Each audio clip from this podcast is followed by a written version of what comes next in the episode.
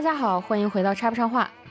这是一档深度废话的陪伴型播客节目。这一期我们打算聊一聊租房的故事。哎，我是小然子，我是毕业两个月换租了两套房的于大白话。后面有一件巨搞笑的事情，就是比这件事情还要更搞笑的事情，就是最后收尾嘛。然后，嗯，我说你你上去看，他说他上去看一圈，看看有什么落下的东西没有。因为我看就是其实大件都已经拿下来了，剩下的有一盆花，我可能自己骑骑骑电动车带回来的。然后结果他上去上去过了很久，然后我觉得很，就我觉得他上去干嘛呢？他难道在帮我打扫卫生吗？然后后来你知道他做了一件什么事儿吗？他把。他把自如给我们配的一个家具搬下来了，然后，妙啊，妙啊，而且巨沉，那个家具好像比那个五斗柜还要沉，你知道吧？就它是一个铁的一个架子，然后中间那个木头还是实木的，就是一个，而且还很高，就是可能比它还要高。他咋想的呢？我不知道。他拿下来的时候，我说：“我说你为什么要把它拿下来？”他不是，他当时拿下来的时候，他边拿边出来边说：“哎呦我的天，这个太沉了，这个才是最沉的那个。”我说：“这是自如的。”然后 他整个人傻在那儿，你知道吗？他说：“生无可恋。”对，然后我说，然后当时我就笑的，我就非常的残忍。然后我当时觉得他太辛苦了，把这么沉的一个东西，然后。搬走吧，你俩都搬走吧，你给自如赔点钱得了。没有，然后，然后那个他灵机一动，也没有灵机一动，我觉得他非常的稳稳，就是非常的沉稳。嗯，跟那师傅说，师傅再加二十块钱，你帮我把它搬上去吧。然后那个师傅说好的。然后，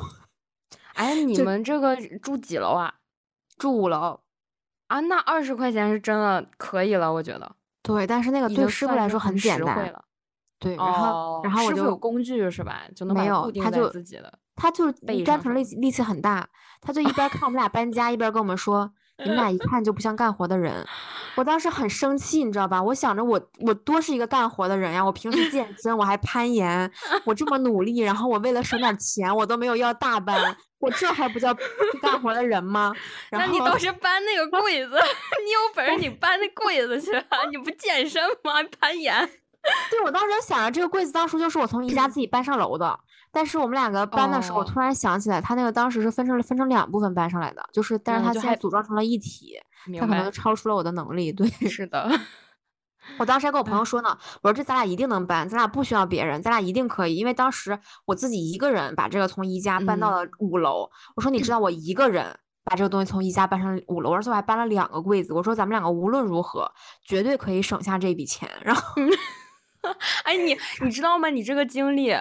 刚好让我想到了《老友记》第五季里面的一个剧情，就是 Rose Rose 买了一个新的沙发，然后要要搬回自己的那个新租的那个公寓。嗯，哦，我知道。看那个价格，他说为什么就是搬搬运费跟这个价跟这个沙发的价格一样贵？他说那我不需要。然后他当场就跟就跟 Rachel 说，我们两个我们两个自己就能把它搬回去，因为然后结果一把怎么搬上去就从楼梯滑下来，对吧？是那个吗？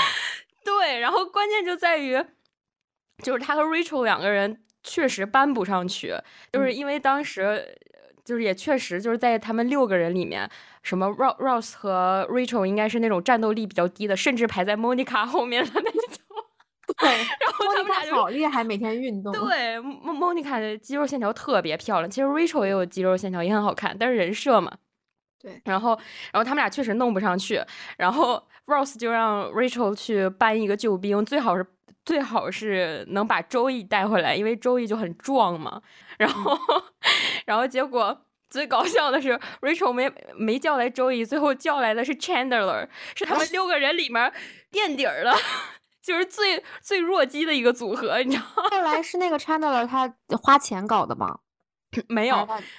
最后你知道 Rose Rose 多么的费费煞费苦心，他甚至画了一个图，因为他不是古生物学家嘛，然后就是学习特别好，然后他画了一个就是那种。呃，画了一个就是图纸，嗯，就是如何他们三个人去搬运这个呃沙发，然后在楼道里以什么样的角度啊，什么那种都是经过精准的计算，然后结果他们仨卡在了那个楼道上，然后对我 Ross 有就说印象。，Ross 说，我真的很难，我不不能理解，我明明都画了图纸了。然后 Rachel 和 Chandler 说，对我们也不能理解。然后，然后结果，然后紧接着 Rachel 还是 Chandler 就问说，问那个 Ross 说，你刚才一直说的那个轴滚动是什么意思？就是。就是因为因为好像他们哦三个在在搬的时候，就是 Ross 一直在在说一个词，好像叫是轴轴嗯滚动还是轴轴移动啊，就是应该是一个比较学术的一个名词。然后他一嗯直在喊这个词，他以为 Rachel 和 Chandler 两个人都看过他的图纸，应该能明白。结果他们两个人根本不明白他的图纸都画了些什么，嗯，只以为他画了一个就是像是那种漫画一样的东西，就特别好笑。最后他们。就 Chandler 还被卡在了那个楼梯拐角里，然后前面是沙发，根本就出不来。然后最后的最后是，呃，Rose 把那个 沙发好像砍成了两截儿，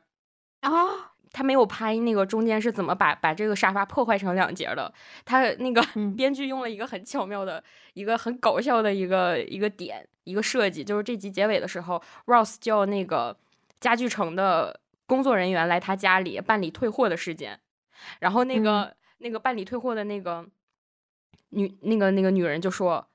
你要把这这个断成了两截的沙发退掉是吗？” 然后 Ross Ross Ross 就一脸心虚的说：“对，我要把这个断成两截的沙发换成一个没有断成两截的沙发。” 就是非常的理不直气也壮那种的。然后那个那个退货人员就觉得很不可思议，因为这个沙发来的时候并不是断成两截了。然后就然后 Ross 就说：“当然了，我也不介意给我你们的优惠券来平息这个事情。”然后那个那个工作人员就觉得很离谱，就说：“好的，那我只给你四美金。”然后那个 Ross 的表情特别好笑，然后可能就是觉得，呃，文字肉也是肉吧，他就他就非常理直气壮、理不直气也壮，很坚定的说，就是好好，我接受 特别好啊，我有这个，我有印象。你你《老友记》看过几遍？为什么会记得这么清楚？因为我今天刚看过这一集，啊就很巧。对哦，我真太喜欢他们了。对，然后我觉得如果我们住在一块儿，如果我们两个呃合租的话，就会经常电视放着《老友记》，然后当背景音。对，就当我们的 BGM。然后我发现，就是我这一次搬家给我的整个生活造成了非常沉重的，也不是非常沉重，非常剧烈的震荡。就是嗯这是我很少的人生当中一次非理性决定。嗯嗯，哎，我上一次非理性决定是跟我男朋友在一起，然后 好像都不错天哎。然后对啊，就是都还不错。我觉得你可以试着尝试着给自己放宽一些，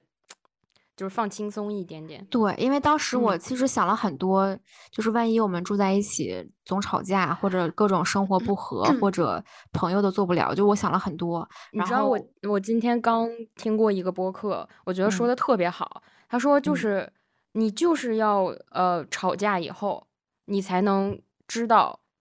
你们如何更好的相处，或者他是否是你能够长久呃成为你朋友的那个人。嗯，有道理，但是其实吵架不是都是坏事儿。对，我觉得两嗯个人肯定是有矛盾，然后你不要去惧怕，就是你那天不是给我发吗？你说不要去惧怕这件事儿，就是面对对解决它。对，没错。但是目前为止，我跟我室友还没有吵过架，我也希望这一天晚点儿到。是是是，因为我觉得朋友跟室友是不一样的，就是朋友是那种，比如说你来我家做客，我是会想办法，就是招待你。对，然后一起玩儿啊，然后一起点好嗯吃的呀，然后就是它是一个就是两个人寻欢作乐的一个一个关系。对，但是室友不是，室友是那种两个人下班儿回家以后就各自的一起回到了一个比较安全的一个舒适的空间，没错。就是该干嘛干嘛，然后反正我们嗯每天都在待在一起，就是就是我觉得是完全不一样的关系。是的，然后这嗯个也是当时我就是其实很，就是我觉得它非理性的震荡嗯，的原因之一。然后我当时想了特别多，但是我后来想想，就是他人家人都已经来北京了，我能怎么办？我能把他撵回长春吗？就是也不能。然后我就想着那好吧，就是反嗯正我们我其实他可能也是这样的人，因为我们两个呃不知不觉的聊到过这个话题。然后嗯。最后定下来了一个，如果我们两个真的没有住下去，就我们两个几乎是同时提起来的，说万一就是以后嗯。崩了什么的，然后就是最后达成了一致，说找一条退路，就是说到时候我肯定在北京不换嘛，嗯。然后他可能回家呀或者怎么样的，他就我就把这个城市把他这个房间租出去，然后在他把在我把他那个房间租出去之前，他会一直交那个房租。哇这样一对对对对，他真的还人还挺好的，为我付出了很多，对，很感谢啊。哦，那我突然能容，就是能包容他对你的挑剔了。对对对，挑剔我不卸妆是吗？嗯 对，因为我觉得管太多了吧，然后我想怎样就怎样，我自己我自己的那个脸，我自己还不能决定嘛。嗯，对，然后觉得嗯这这一点还挺好的，但是总体来说，他还是目前为止吧，就还不错，因为，嗯，今因为我就是那个那个大哥真的吓到我了，让我对室友很嗯恐惧。虽然我现在新室友人也很好，就是我原来那个家的新室友人也很好，嗯就其实我觉得跟他一起住应该也挺开心的，因为他非常是小心，你知道吧？就是他第一次洗澡，因为我们家那个洗手间特别小，然后我那个牙缸就放在那个旁边嘛，然后他第一嗯次洗澡特意给我发了个微信，他说我把你那个牙缸拿到外面去了，我怕那个洗澡就是往里面会有水。湿了就，嗯，对，都很有礼貌吧，我觉得对，这个这个其实我完全不在意。嗯，但是这个我觉得是一个很呃很很注重这种细节和礼貌礼貌的一个加分项。对对，嗯我觉得人挺好的，我就其实觉得跟他合作也不错。然后我当时就觉得说，其实我最近越来越觉得，人生或许就是会殊途同归，就是比如说我当时没有搬家，然后我朋友没有来，我在那个嗯房子里，他租了我那个新的室友租了那个隔壁的那个房间，我们两个也会相处的很好，然后我也会很开嗯心。然后我朋友来了，然后我们住在这儿，就是虽然离得远一点儿，但是每天回家看到这个温馨的客厅，我都觉得远点儿就远点儿吧，就是那种感觉。嗯，就我觉得怎么样都会挺好的。哦，我刚想说殊途同归是同归在哪儿了呢？同归到 同归到最后你们仨合租了一个三室一厅吗？我一开始以为是这样的结尾，你知道吗？同归到就是不管怎么样都会住的挺开心的，就是这样。是了，对，而且我觉得这种偶尔的震荡是，呃，这种偶发的即兴，其实是一个挺好的，就是能能量循环。就比如说我昨天，因为我昨天晚上看《老友记》看太开心了。嗯，然后我当时就看着那个《老友记》，就想说，好想吃夜宵啊！当时九点多，然嗯。后我就想吃，就是想吃肯德基，因为当时刚好有一集里面，Joy 就是呃捧着一吃个炸鸡，对，捧着，而且就是肯德基哦，捧着一个肯德哦。基的那个像全家桶一样的东西，对，然后在那儿，在在在在那儿有一个剧情，然后我就说好想吃，然后我就磨磨唧唧，我说吃还是不吃呢？吃还是不吃呢？然后半个小时过去了，我说不行，还是吃吧，然后我就我就我就我就出去买了，然后买了之后买回来吃完了之后，其实吃的我有点胃有点不舒服，因为可嗯能就是太晚了，而且比较油，而且吃的有点多，你知道吗？我懂。对，然后其实有点不太舒服，但那一刻我一边吃一边看《老友记》，那一刻我觉得太幸福了，得到了满足，对吧？特别满足。我说太幸福了，我说先不想什么晚上就是呃就就吃这么一顿，应该也不太会影响健康，就是先不想什么会不会长胖啊之类的。然后我就说，哎，就是太幸福了。然后我我今天。早上起来的时候，我就觉得，因为昨天晚上吃的有点太太重了嘛，然后我就觉得不是非常的舒服，我就想运动。嗯你知道吗？其实我运动是一个很很随性的、很即兴的东西，就是它不是在我的对，但是它不是在我时间表上的。就我嗯只是觉得我现在想想运动了，然后我就去运动，哇，然后我就运动完了之后好爽，就是特别开心，你知道吗？就是 然后无我就觉得数次的，嗯，你说，嗯，然后我就想，我就想说，如果我昨天晚上忍住了没吃那个肯德基，我觉得可能我今天不会选择运动的，然后我现在就不会有了一个新的开心的一个能量的事情，然后我就觉得这是一个正向的能量循环，就特别好，就很开心。对，就嗯。是我发现啊，就是比如说你特别想做一件事儿，不要克制嗯。自己的欲望，因为我觉得欲望是不可以被克制的，它只会被压抑，然后再以更大的能量反噬你。反弹回来，对就是我，我之前也经历过一次，就是咱俩上一次聊那个吃什么的还是什么的，就是反正聊到了小哦。龙虾嘛，我当时就特想吃小龙虾，然后不就点了嘛，嗯，是，完以后吃的特别满足，就贼开心。然嗯。后，然后第二天就是虽然那个屋里面吃吃完之后的确很撑，都是味儿然后很很油腻，然后很难嗯。受，是的，再加上都是那个小龙虾的味儿，但是我当时真的超级满足，然后就是特别幸福，然后第二天也很开心，虽然就是也会肿一点儿啊什么的，但我觉得无所谓，就是很开心。对，然后我觉得这种开心是跟你去用一些理性的东西去衡量是没有价值的，就是比如说我会嗯，不会胖，胖几斤，然后什么，乱七八糟，会不会健康，我觉得就不要想那些，就是你想吃夜宵你就直接吃夜宵。是的，因为这种情绪，我觉得情绪价值对。要比这些都高很多，而且，对。嗯，但但是前提肯定是咱俩不是天天晚上这么干，对，就是比较偶尔那你也得不到快乐了，其实。对，天天晚上这么干，可能习惯了之后，反而就还很挺难受的吧。对。然嗯，后总之反正就，嗯，我觉得的确是应该你想干就去干，就是啊，大部分的事情都是这样吧，就是你的生活至少生活里面还是要想干就干，不然我们也太苦了，就是对，我。觉得也是。然后我今天晚上就决定吃披萨，因为 《老友记》里面他们有一集，对不起，今天今天这个这个这个话题，我我的主题好像就是《老友记 》，可以，我批准了，你吃吧。就是有一集里面，就是大家就说 Rose 那个 flirting 的手段非常逊，嗯，就很不会和女孩子搭讪调情，然后他就相中了一个送送披萨的一个辣妹，然后他就想他就想去跟这个人搭讪，然后就来来回回点了好多次披萨，然后我觉得好好吃啊，那个披萨看起来。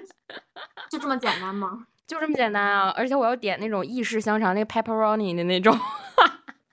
上面有那种意式的那个肠那那种的，嗯。嗯，我其实爱吃榴莲的披萨，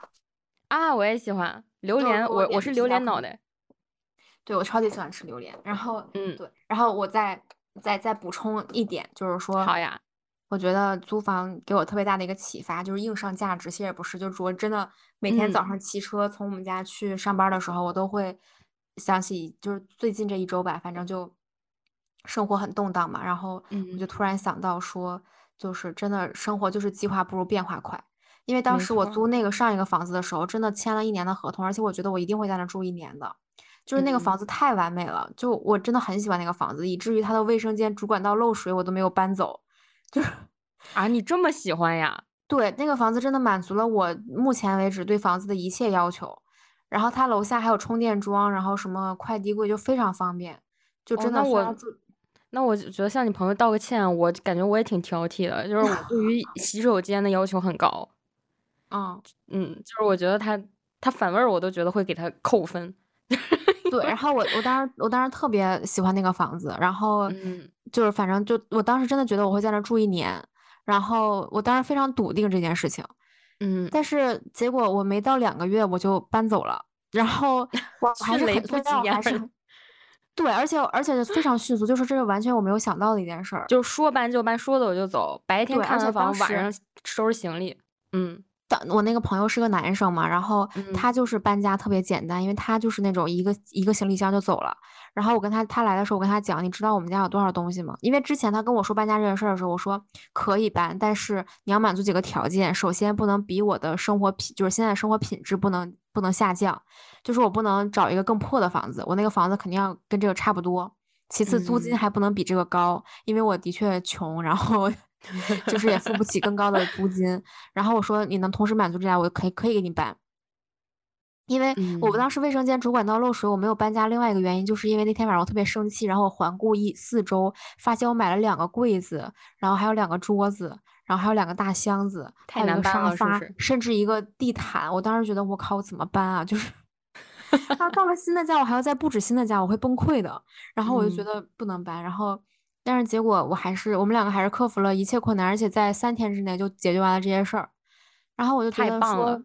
对，我就觉得生活是很有意思的，包括对，我们俩昨天还在聊天，就是说，呃，关于婚恋的这个问题，我们可以下一期聊嘛。就是嗯说，我觉得之前的之前我们父母那一代人，他们很想生孩子，是因为他们的生活就是没有那么的丰富多彩，就是不可否认那个当时的物质和各种娱乐呀是什么的的，就没有这么有趣，所以嗯养个孩子是一件很正常的人生经历。就是你不然到那儿干嘛呢？就是你到时间干嘛呢？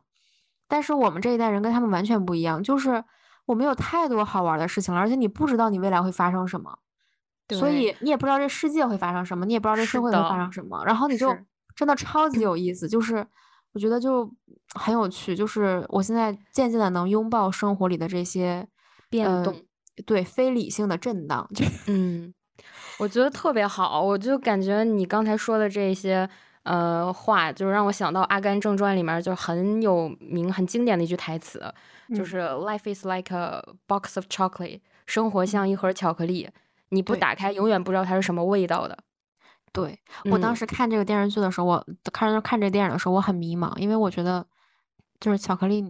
你你你你买的时候不知道那是什么味儿的吗？哎，对，我也质疑过这个，但是我想了想，《阿甘正传》那个年代，就是他们那个电影的那个年代，可能还没有就是把这种包装服务做到那么精致。哎，我当时想，我当时为他为他，我当时为他证明，就是为他 justify 他那个他这个说法，就是不是是 mix 的那种是吗？mix flavor 对对。对对对对对 对。然后我每一次想到这句话，看到这句话的时候，我都会脑海里面想，他难道真的不知道那是什么味儿的吗？而且，对，而且我当时第一反应说，我靠，这不就是早期的盲盒盲盒诞生吗？对对对，就是很神奇，是是对吧？对对啊，但是我为他找到了，嗯，证明他的理由，真是一个有意思的经历，我觉得。对，然后就还挺有意思的，而且我觉得这种生活的改变其实也挺好的。可能我们三个月又要搬家，因因为我们那个用了员工优惠，就是我们公司的嗯员工优惠，九十天之内可以免费换租。所以如果我们两哦，个在九十天之内发生了任何矛盾跟争吵，我们可以立马再换个房子，九就是十天三个月，一个就磨合期嘛，差不多对。然后他跟我，你们是要干嘛？完成季度给他季度 KPI 嘛？什么是争取，在九争取在九十天之内 吵的必须要换房子，然后把这个优惠券给他给他就是叫什么物尽其用。就是没有那么害怕改变了，就是。真的太好了，我觉得特别好。对，还挺神奇的。我当时挺想跟你分享，但是那天那一阵儿每太累了，是不是？每天嗯特别的崩溃，因为我白天我还要上班，你知道吗？嗯，我知道，白天还要上班，然后下午。对，然后还要处理各嗯，种，因为这个东西就是他要以我的名义，就是要我来租这个房子，因为当时我上一个房子不是也我租的嘛，所以这样租哦，会优惠比较多一点明白再加，上我有员工优惠，所以我还得一直操作那个手机，然后还要嗯，退钱什么的。比较繁琐了，就是有对，很就是我一会儿。还要去查一下退钱的事儿，然后反正就是各种乱七八糟的事儿，我一边儿处理，然后就是，然后我又觉得他自己在那儿搬柜子、搬这个搬那个，我又不能就是是袖手旁观，这不像我的风格。而且我的确嗯是那种我对自己的领地意识跟我自己的掌控欲很强的一个人，就是嗯我的东西只能我来碰，别人不能嗯碰。嗯，所以就是别人帮我搬家，我就都都得说我自己打包好，然后你帮我搬就行了。你只要完成从 A 到 B 的这个过程就行，就是 A 怎么怎么形成的，跟 B 到了怎么拆开，不用你管。就我是这样的人，所以我就会一嗯直一直在不停的，而且我就是那种不解决完这件事儿我是不会睡觉的，就是就我必须得把家 安安排的特别明白，我才会睡觉。就是秩序，对，就是我就是 order 非常需要这个，对对对，order and law，对吧？这个秩序这其实法律那个我没有看过，我也没有看过，但是是一件很古老的，我我在很多美剧里面看过。对他们都会提到这部剧，对对对对对，很神奇嗯。嗯，好的，总而言之，反正就是还挺开心的，而且就是有了一个新的生活。虽然我觉得还是会有很多问题，因为我还没有找到我们家那个充电桩在哪，没事儿，慢慢来嘛。就是你开心了以至于。上一次我只能把我的车骑回我的原来的家充电，然后我再去上班。然后哦，后来下班，充电动车的地儿是吧？对对对，然后后来下班的时候，我又费劲巴力的骑了二十分钟的自行车，骑到了原来的家，然后一摸兜发现没带钥匙，我当时特别崩溃，我想着不会还要再骑回公司再拿钥匙吧，然后我在那儿路边就是找你这样很室友啊？哦哦，你是说电动车的钥匙是吧对，电动车在我原来的家，然后哦，然后钥匙分别在我的公司和我的新家有两把钥匙，然后我在我原来的家快到了，还有一公还有五百米吧，然后就当时很崩溃。后来我认真的思考了很久，我让同事帮我看一眼，就是桌上有没有我钥匙。但是我又想了想，我走之前肯定会看一眼桌子的，就是我非常相信自己的那个习惯，就我走之前肯嗯定会看一眼桌子，如果有钥匙我肯定会拿着的。然后后来我突然意识到，或许有可能有百分之一的可能，我一压根儿就没有把那个钥匙从车上拔下来呢。哦，你好聪明啊！你对想去看一眼是不是？对，然后但是当时我我其实骑自行车挺累的，尤其是骑电动车骑惯了，根本就不爱骑自行车。然后当 当时我打开了手机，我当时打开手机查了一下，因为我想如果我那个车钥匙在车上的话，肯定会有人骑走吧。然后但是我发现我那个手机上显示的是那个车正在充电，所以就我就确定那个车可现在肯定在那个地方。嗯，然后我就嗯努力骑了五百多米吧，然后发现我们我那个电动车的车钥匙就挂在那个电动车上，然后电动车在那充了一天的电，没有哦没有人。没有没有人动它是吧？对，那一刻我又燃起了对这个世世界的希望。对，我觉得首都的治安已经好到一定程度了，就是路不拾遗，就是我们家现在那个你也太夸张了。真的就是我的车钥匙就在车上，他一他只要一拧，他就可以走了。有没有一种可能是因为就是首都的大部分人他觉得这个电动车没什么好偷的，但是你要是一辆宝马，他可能早就没了。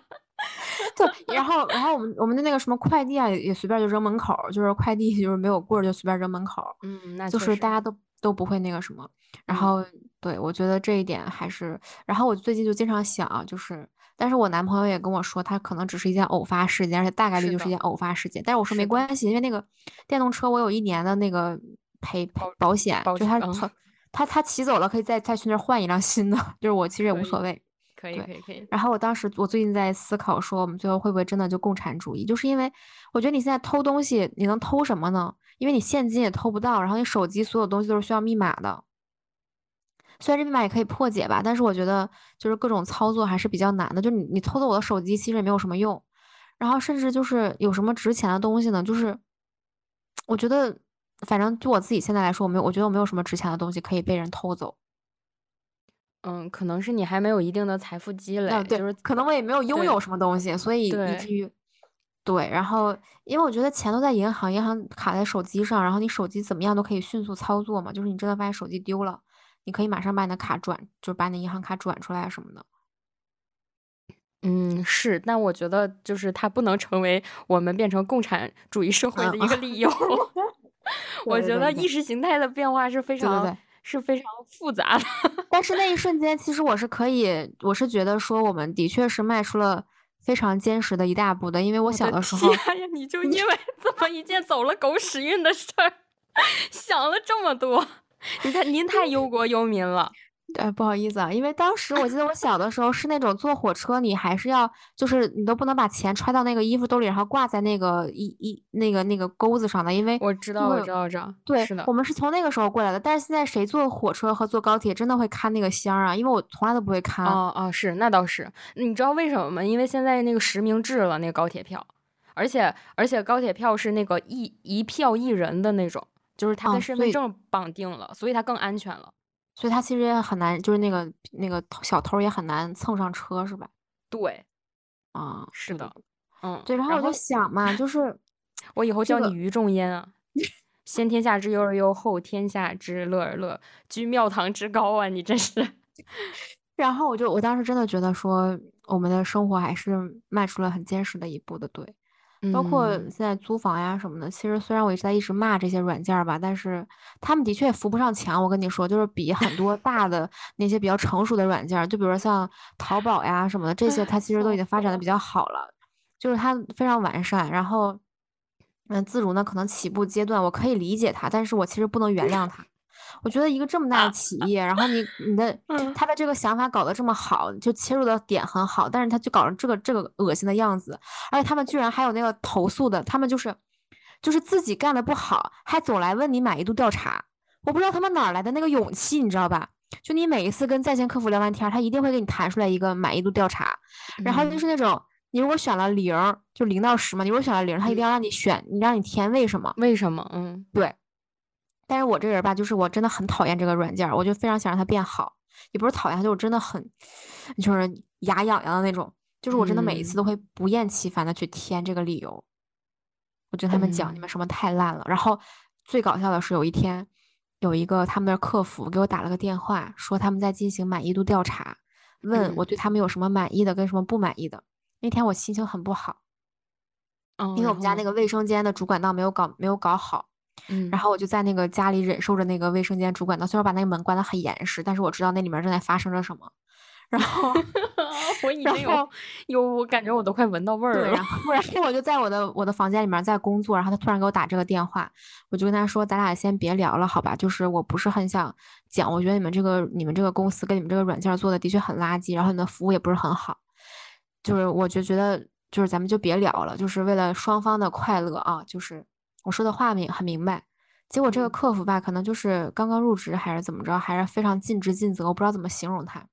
他跟我说：“那请问您具体对我们的公司有什么满意的，跟有什么不满意的呢？”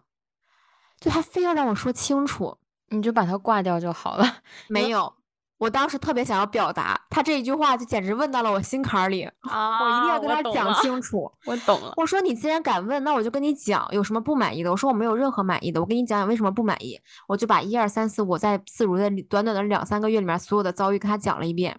讲到他，讲到他完全一句话都说不出来。就我讲完之后，他就说嗯，然后他也说不出来别的，就嗯。然后我说你还有什么想说的吗？他就说嗯。然后我说你如果没有什么说的话，我就挂了，你也别浪费我时间了，行吗？然后我就把他挂了。就是我觉得我我我知道对方很无语，就是他可能也没有经历过，但就是他今天可能会因为因此变得很 emo，或者如果他刚刚入职的话。但是呢，就是也不排除是个老油条，就其实也无所谓。但是我觉得，觉得，对，就就我觉得这个公司吧，你搞得这么烂，还非要搞满意度调查，我觉得很很虚伪。但另一个角度呢来讲呢，那可能是他未来会进步的一个体现之一吧，谁知道呢？对吧？我觉得他就是，我觉得他，嗯，就是有的东西你知道他必须要有，但是做不做或者好不好，对。跟他们的利益可能没有那么直接的打工的嘛，就是一个打工的。对对对对，我我我包括我觉得就是你说的这个软件问题，可能他们的嗯收益或者是怎么说，就利益捆绑已经足够坚实了，不太需要通过这种末端的服务去。但是我跟你说，他末端服务，我我非常坚信，他末端服务做不好，他这个软件绝对不会好的，他这个公司绝对不会好的。嗯，那是肯定的，但是他们可能目前还没有这个这个这个觉悟吧？对，而且他现在一家独大，就是对我另一个我就想说，如果他是刚需的话，他就是当然可以不 care 这些。对，就是没有一个东西跟他过来抗衡。你像滴滴，它至少还有什么高德呀、什么美团打车呀，跟他那个什么一下。但是自如，我觉得是很难被替代的吧。就是现在目前市场上也没有，因为我当时思考过，我觉得它最重要的是房源，但是自如可能它占领的比较早，所以它能签的房源它已经签一波了。如果就比如说，如果现在搞个公司，我觉得签房源会是一件很很麻烦的事情。嗯，自如它其实它的特别之处是在于，呃，你拎包入住，而且有管家为你服务，它是打主打这一点。就是因为自如是链家的旗下的一个一个一个软件，我是觉得它这个模式是好复制的，但是它的难点就是管家你再雇一批就行了呀，你只要把那个自如的管家挖出来就好了呀，就所有的哦，对对对，是房源，因为他们做的太大太强了，就这些一手资源已经被他们，我觉得这个才是最重要的。哎，你知道我哎，我就说到这儿，我就真的又很想说一下，我刚来就是我这个海滨城市的 我刚过来这个海滨城市的时候，嗯。从上海，就是那个时候租房，我就觉得很，就觉得很很奇怪，因为我觉得这边儿首先它是没有自如的，嗯，因为我本来是想租一个自如的，我觉得如果自己住的话就会比较省事儿嘛，就是有很多东西你就不用自己去搞了，然后我觉得自如相对来讲还是更方便一点的，然后我就觉得。租自如，结果没有自如，然后我就找链家嘛，因为我能想到的中介，我觉得肯定要找一个稍微大一点、靠谱一点的，一个是房源多，另一个是可能他比较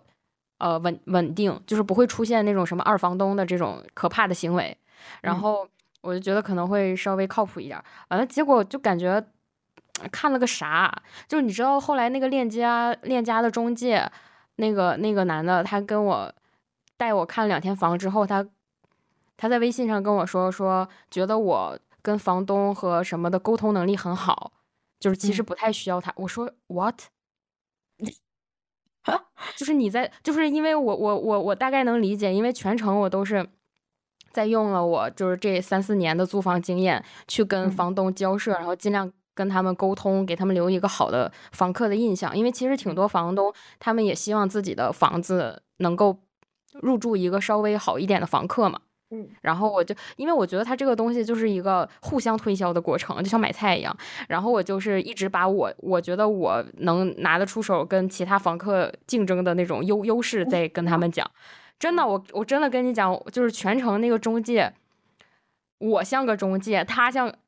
我来他像给看的是吧？对，就是完全插不上话，不是不是，突然突然扣题了，是怎么回事？然后呢？扣扣了我们播客的题目是怎么回事？然后呢？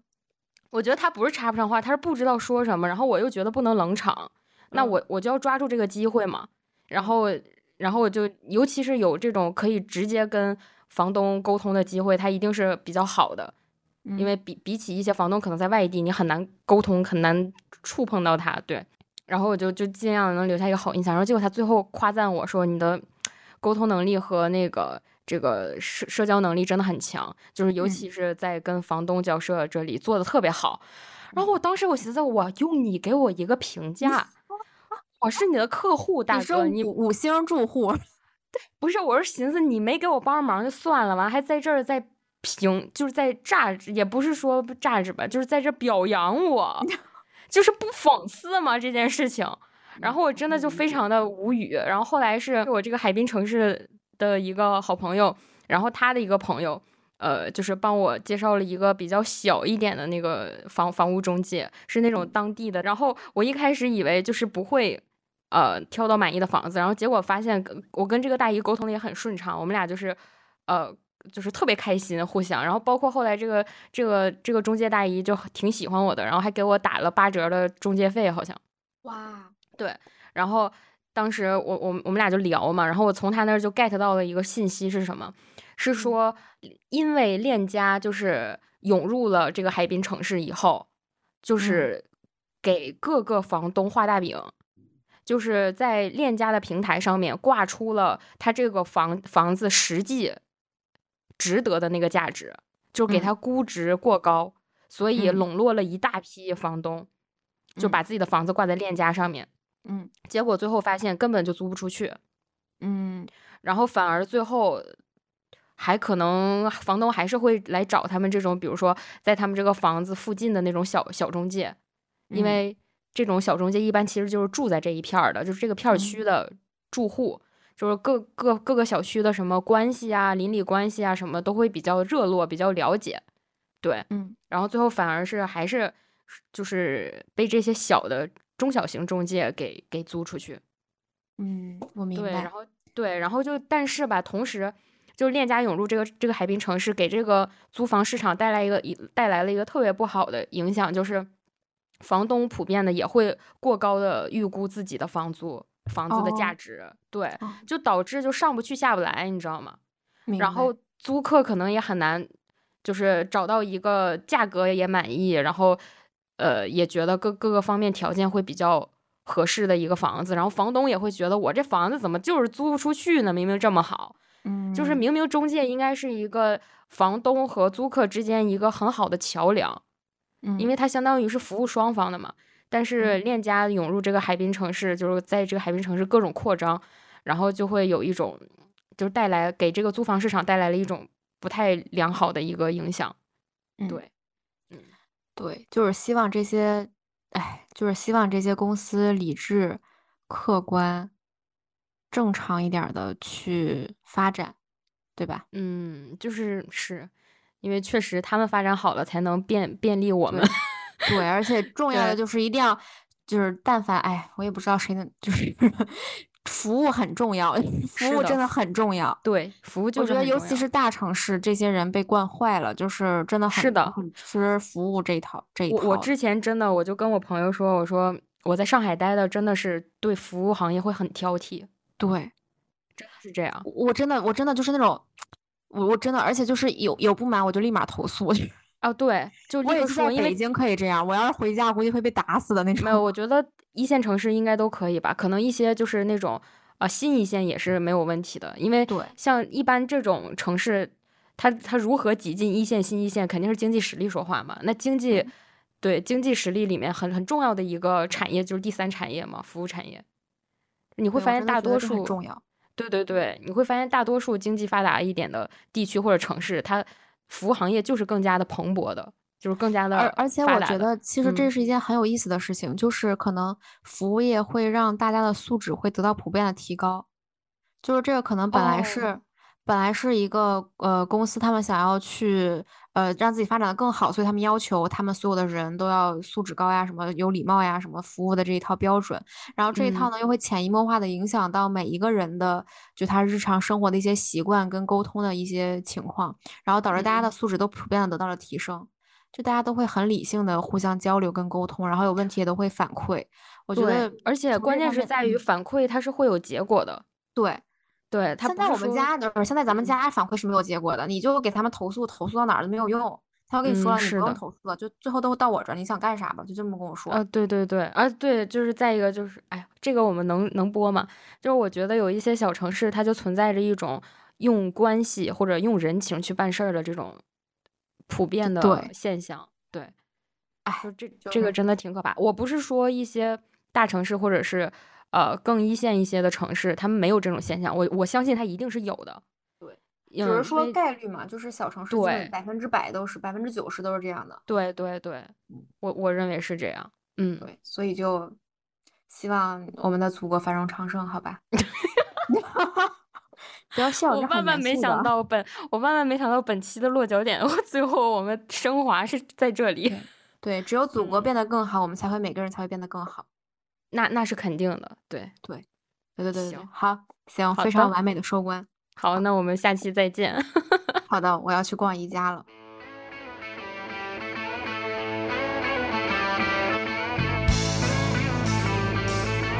以上就是今天的全部废话。如果你喜欢本期内容，欢迎在评论区和我们热烈的互动吧。欢迎大家关注、订阅、转发，我们下期见，拜拜。